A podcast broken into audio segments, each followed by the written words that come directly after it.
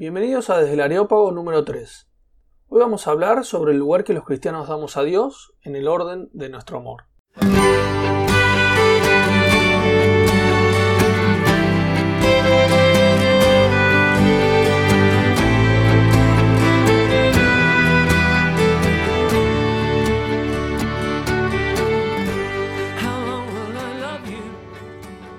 Uno se pone a leer alguno de los cuatro evangelios y al terminar quiere responder a la pregunta ¿cómo era Jesús? va a tener serios problemas. No digo que no es posible decir nada cierto de Jesús, sino que el personaje en sí es incategorizable. Cuando parece que el Evangelio nos muestra al Dios que es fuente de todo el ser, todopoderoso, infinitamente lejano a las criaturas, nos encontramos a Cristo llorando por la muerte de un amigo. Cuando parece que es un hombre con preocupaciones provincianas, mirando el destino del pueblo judío, Cristo nos profetiza el fin del tiempo y la hora de todas las naciones. Mientras que por momentos se nos muestra como un hombre sabio, un maestro espiritual, de golpe aparece caminando sobre el agua, manifestando el poder divino. Su preocupación por el hambre del hombre en la multiplicación de los panes se contrasta con su aviso de que a los pobres los tendréis siempre entre vosotros. Y con su permiso para que lo laven con costosos perfumes que podrían usarse para alimentar a varias familias si se vendieran. Como digo, es un personaje inclasificable.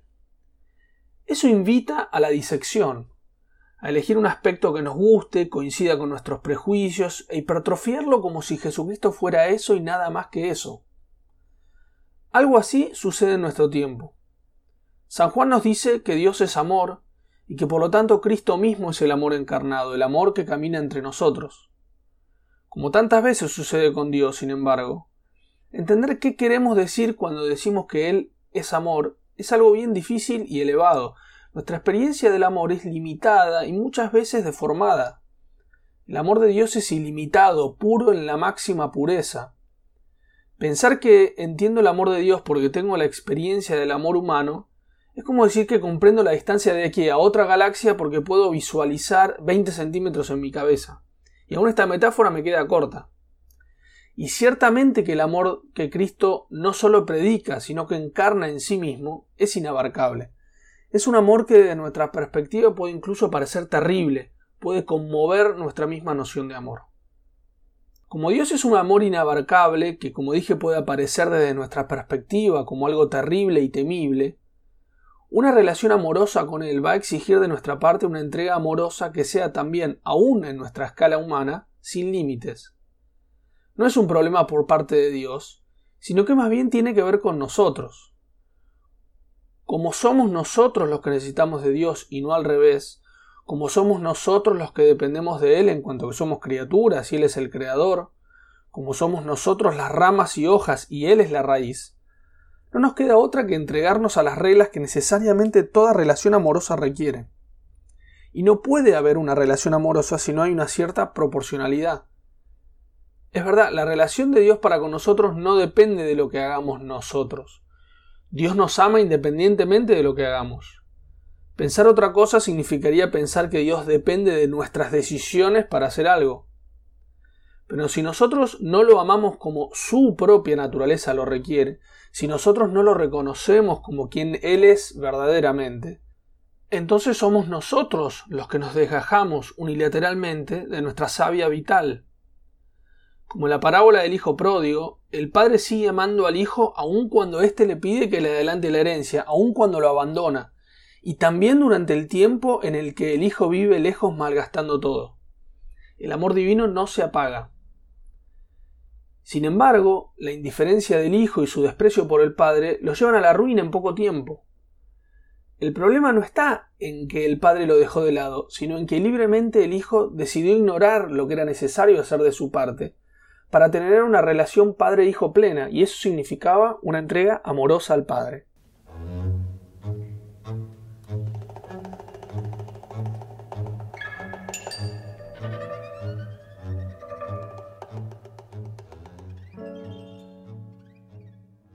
Hace unos años, charlando de estas cosas con un amigo, me decía que el primer mandamiento que pide amar a Dios sobre todas las cosas le parecía imposible de cumplir.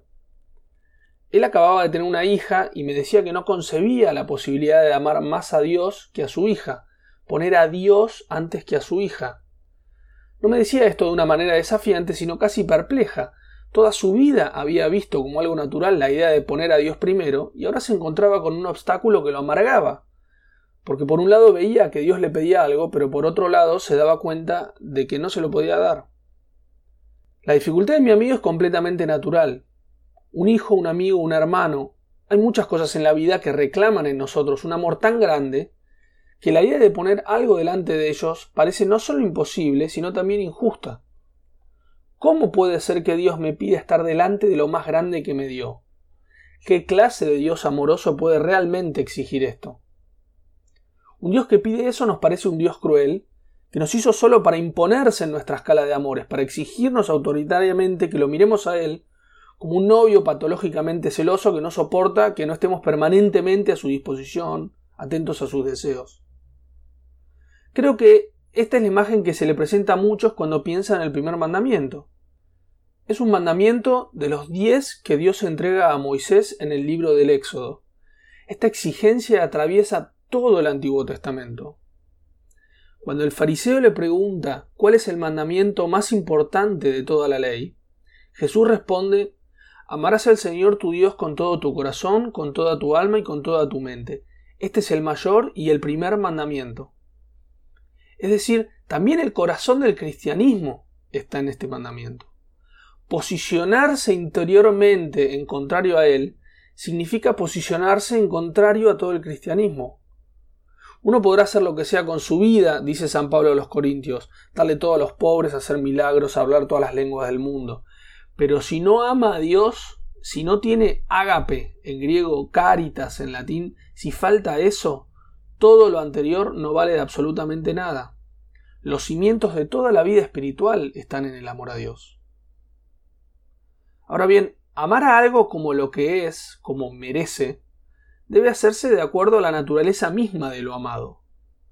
Si hay algo que yo amo menos de lo que debería, entonces en cierta manera puedo decir que no lo estoy amando. Si yo a mi esposa la amo como amo a mi mascota, entonces propiamente no puedo decir que amo a mi esposa. Más bien la estoy despreciando.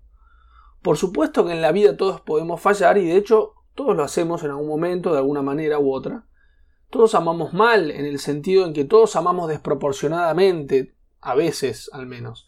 Exageramos en amar lo que más lo que deberíamos amar menos y somos deficientes en amar cosas que reclaman un amor mayor. Cuando yo me propongo amar más a mi mujer, en ese deseo mismo ya está, sin embargo, como encapsulado el amor mayor que estoy buscando. Desear amarla más adecuadamente es ya en sí mismo un acto adecuado de amor. Ahora bien, ¿qué pasa con Dios? Creo que se pueden decir varias cosas. En primer lugar, que dado que Dios es el amor con mayúscula, tu acto de amor a Él tiene que ser ilimitado si quieres ser un amor en serio. Cualquier cosa menor sería como amar, como decía recién, a la esposa como una mascota. Dios no tiene amor, Dios no es alguien que ama. Dios es el amor mismo que subsiste personalmente. Ese alguien a quien llamamos Dios es amor que vive. No es una idea abstracta, una noción, es el amor, del cual todos los demás amores, por muy grandes que sean, son solo reflejos, pequeños arroyos que también tienen agua, pero que la tienen porque la toman de las infinitas fuentes del agua divina. Pero quiero enfocarme en algo más que tiene que ver con la dificultad que mencioné antes en mi amigo. Muchas de las cosas que uno ama, las ama porque en realidad remiten de una u otra manera a otra cosa. Yo amo tal camisa porque me hace acordar a cuando conocí a mi mujer, y recuerdo con cariño el día en el que la conocí, porque en realidad es a ella a quien amo. Tengo un cierto amor a un trofeo porque representa una victoria junto a mis amigos en un torneo. Amo la cerveza porque colabora a pasar un buen rato en una comida. Es verdad que la cerveza en sí es rica, no es que solo pienso en el buen rato en amigos o en familia cuando me refiero a ella. Sin embargo, el valor que ella tiene es dependiente de algo más profundo. Esos amores que son, digamos, secundarios, dependientes de otro amor que está por detrás y que le da sentido, pueden desbocarse, pueden descontrolarse. Puedo olvidar que el alcohol tiene su lugar como algo que me ayuda a pasar un buen rato y poner el foco en el alcohol mismo. Puedo olvidar el valor secundario de la camisa y mirarla a ella, en lugar de mirar a la persona que es la que verdaderamente hace que esa camisa sea valiosa. Cuando un descalabro de este tipo se da en algo grave, en algo importante, entonces toda la vida interior de la persona se descalabra. Mientras hay orden en esa asignación de valores, el amor se desenvuelve naturalmente. Cada gota de amor cae y fluye por los canales adecuados, llenándolo todo y permitiéndonos gozar de todo. Cuando el orden se pierde, entonces, antes que haber una conexión y dependencia armónica, lo que hay es una competencia por el amor que desgasta el interior, y por consecuencia las relaciones externas también de la persona. Mientras el alcohol tiene su lugar, se disfruta solo o con amigos. Y su carácter de dependiente hace que tomar cerveza, por ejemplo, se goce como armónicamente. Cuando el alcohol pierde su lugar correcto, secundario, se vuelve competencia de los amigos, de la familia. Ya no ayuda a pasarla mejor con ellos, por ejemplo, más bien lo contrario. Si me vuelvo un obsesivo de la ropa, antes que servirme para estar elegante junto a los demás, haciendo que todos estén mejor, mi vestir comienza a ser un elemento de competencia. ¿Quién está mejor vestido? Si alguien me manchó sin querer algo, si quien tenía que hacerlo no lavó a tiempo lo que yo quería para ese día, o la ropa o los demás, o el alcohol o los demás. Cuando un amor se desboca, no admite términos medios. Como cuando un caballo deja de obedecer al jinete, el amor desbocado no vuelve al palenque con un galope armónico, no. Vuelve descontrolado, como un peligro para la persona que no lo domina. Y aún más, ese amor que se salió de su lugar ya ni lo propio permite gozar. Esa competencia no solo deja de lado a la fuente que le daba sentido originalmente al amor, también tiende a carcomer el gozo propio de ese amor. Goza más del alcohol el que lo pone en su lugar que el que se entrega, con o sin culpa, al alcoholismo. La ropa le trae más alegrías a quien sabe qué lugar darle que al enfermo que vive atento a la última moda o a la mirada ajena sobre la marca que tiene puesta.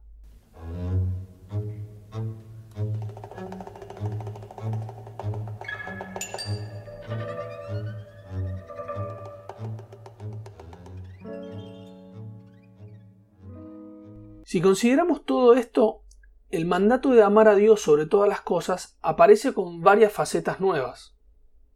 En primer lugar, aparece como la manera correcta de amar al amor mismo, el modo proporcionado, adecuado, con buena medida.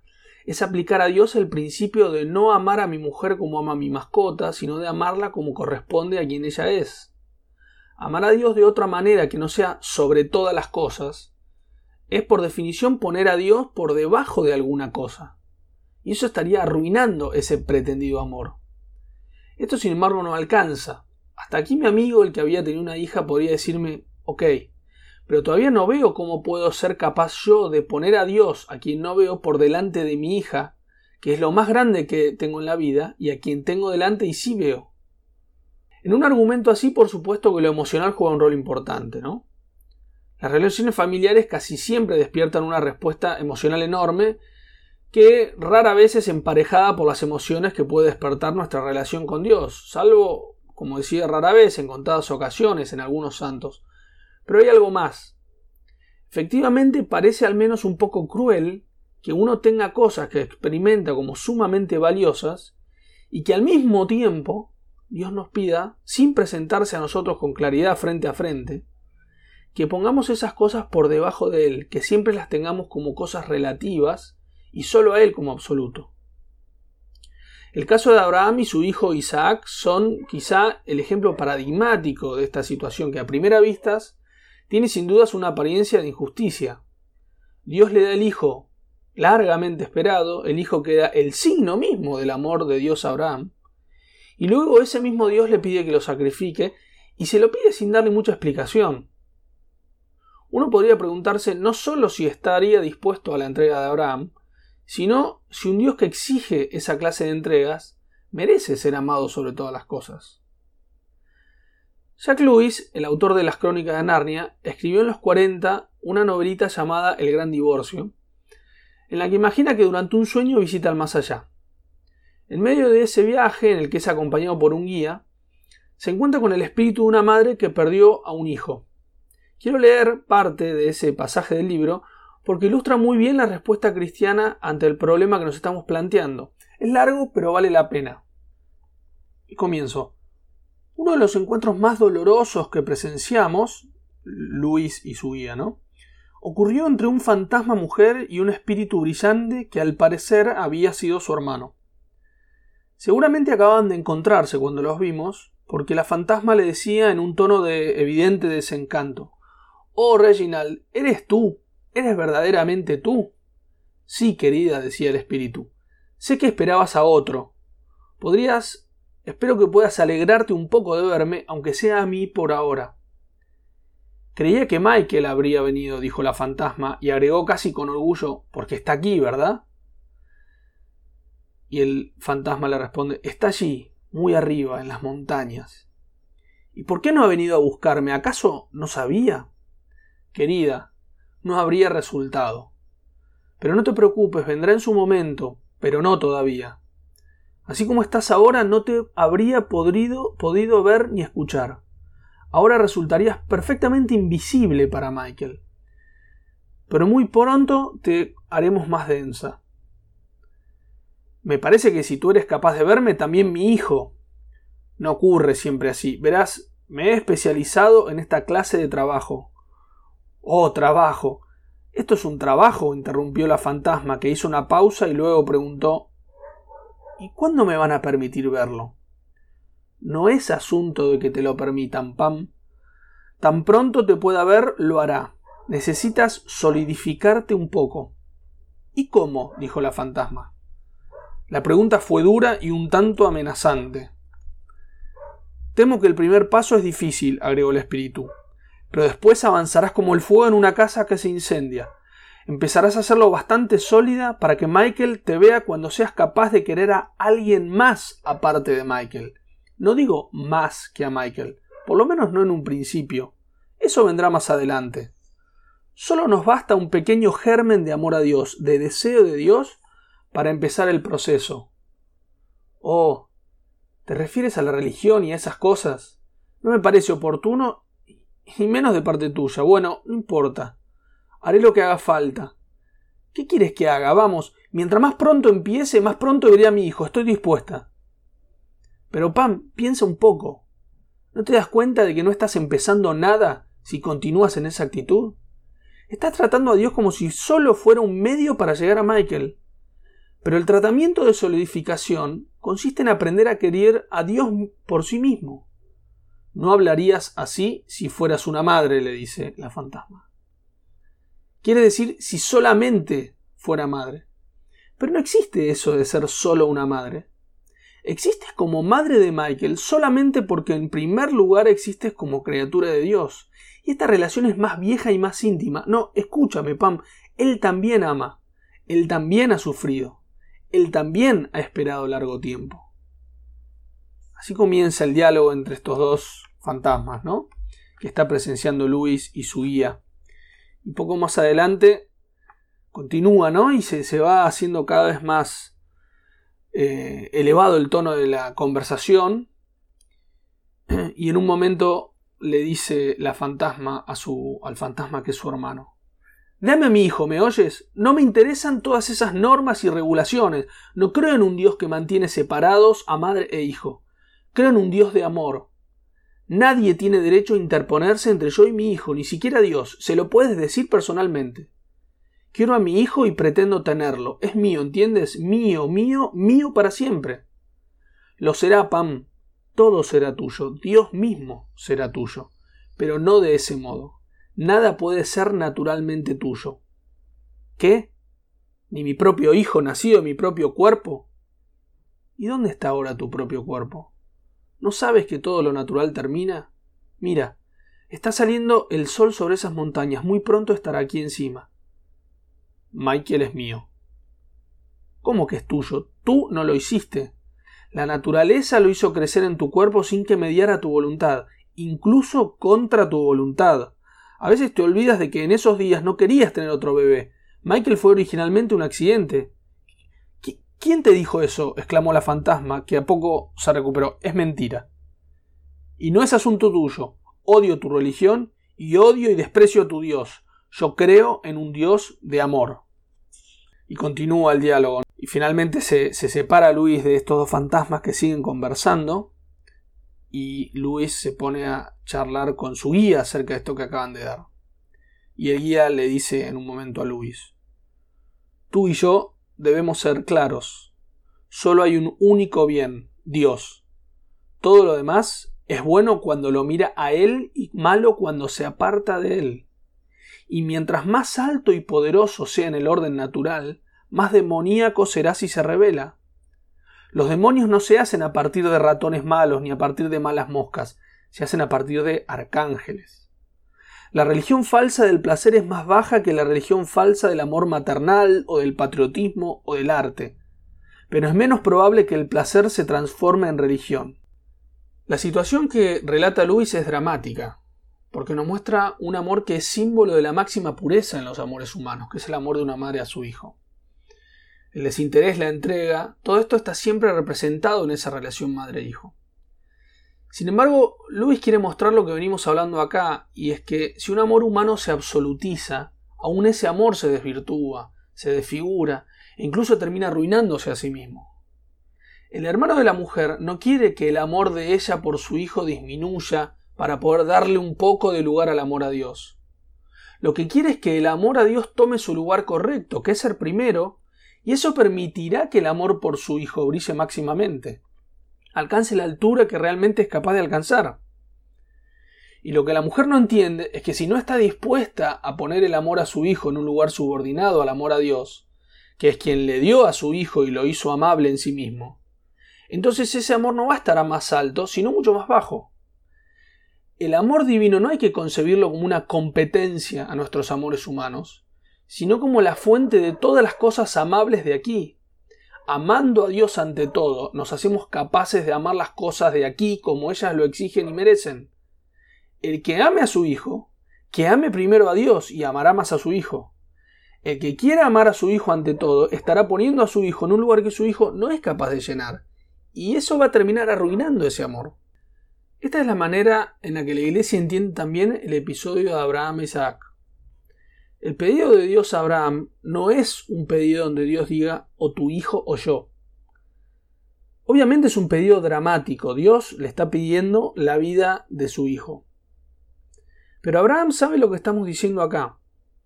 Que si Dios pide eso, no es solo lo mejor para Abraham darlo, sino lo mejor para su hijo. Nuevamente, Dios no compite por nuestro amor. En su amor quiere que también el amor por su creación crezca al máximo. En la carta a los hebreos, San Pablo se refiere al episodio de Abraham y dice, Por la fe, Abraham, sometido a la prueba, presentó a Isaac como ofrenda, y el que había recibido las promesas ofrecía a su unigénito, respecto del cual se le había dicho por Isaac tendrás descendencia, ¿no? Acá está San Pablo recalcando lo difícil del acto de fe que está haciendo Abraham. Y acá viene lo importante. Pensaba que poderoso era Dios aún para resucitar de entre los muertos. Abraham jamás pierde de vista al Hijo. No elige a Dios en lugar del Hijo. Elige poner a Dios por encima del Hijo y sabe que haciendo eso tanto él como su Hijo van a crecer. Para Abraham la vida de su hijo no iba a terminar, sino que de alguna manera misteriosa iba a acrecentarse, y de ahí la referencia a la resurrección. Evidentemente es un ejemplo extremo, paradigmático y en cierta manera parte de la pedagogía de Dios en las Escrituras. Es un ejemplo así de la fe o de la confianza en Dios. Abraham amaba tan correctamente a Dios, en el sentido en el que venimos hablando, ubicaba el amor a Dios tan adecuadamente, que confiaba absolutamente en él. San Pablo de hecho lo pone como el máximo ejemplo de fe. Abraham sabía que amar a Dios sobre todas las cosas era algo que no podía salirle mal. Podía parecer que era algo que iba a salir mal, pero su confianza fundada en el amor le permitía atravesar la apariencia y llegar a la realidad. Como cuando el hijo se lanza al agua confiando en que su padre lo va a atajar, Si es un chico que tiene miedo al agua, entonces lanzarse parece una mala idea, es peligroso, va a terminar mal, va a sufrir. Sin embargo, como su padre le está diciendo que lo haga y él confía en su padre, y confía porque lo ama, lo hace. No sabe cómo todavía, pero está seguro que va a salir bien.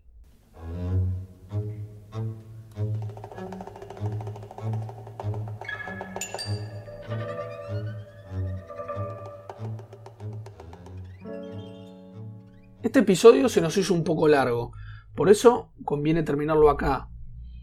Pidamos a Dios que nos ayude a amarlo más a Él, para también poder amar mejor todo lo demás. Como sugiere Luis en el, fragmento ¿no? del libro que leímos, Dios no quiere otra cosa que la elevación de todo lo que nos constituye, incluso de los amores por las personas y cosas de aquí.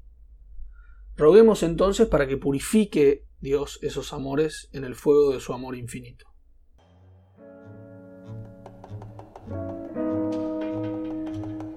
Si te interesan estos temas, podés suscribirte al podcast para estar al tanto de nuevos episodios. Te esperamos la próxima vez, cuando vamos a hablar acerca del libro de Job. Hasta entonces, saludos desde el Areópago.